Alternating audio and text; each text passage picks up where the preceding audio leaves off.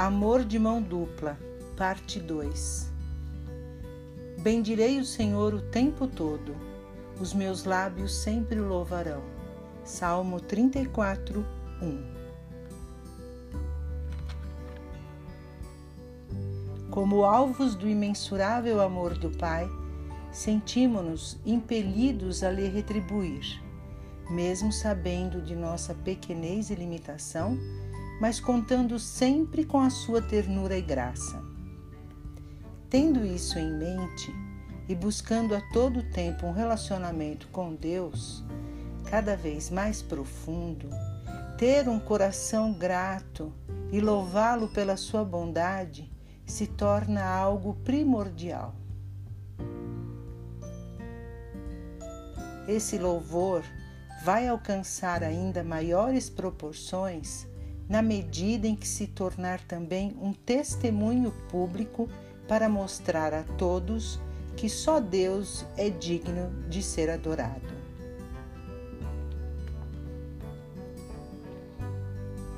Tão abençoador quanto louvar a Deus pela sua bondade é poder usufruir de todos os seus benefícios e é por esse motivo que o salmista convida a todos a provar e ver como o Senhor é bom.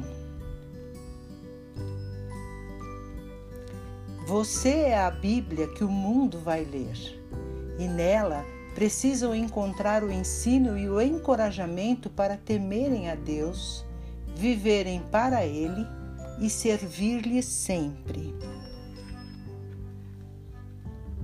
Tudo isso, por fim, não terá nenhuma validade ou importância se não estiver acompanhado pela santificação, que é o processo de luta incansável contra o pecado.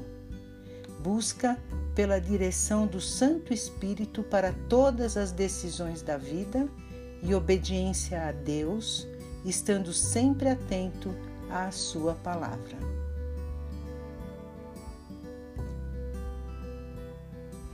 Portanto, para que você tenha um relacionamento repleto das bênçãos do Senhor e possa honrá-lo por meio delas, esse amor de mão dupla deve estar fundamentado na bondade e cuidado do Pai, bem como na submissão de toda a sua vida a Deus.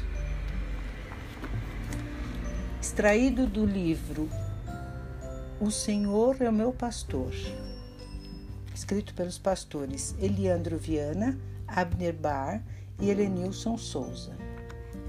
Esse devocional nos traz a reflexão do amor de Deus por nós e do quanto nós somos encorajados a retribuir este amor a Deus. Eu convido você a fazer uma reflexão sobre esse texto e que ele sirva no processo da sua santificação. Que Deus o abençoe.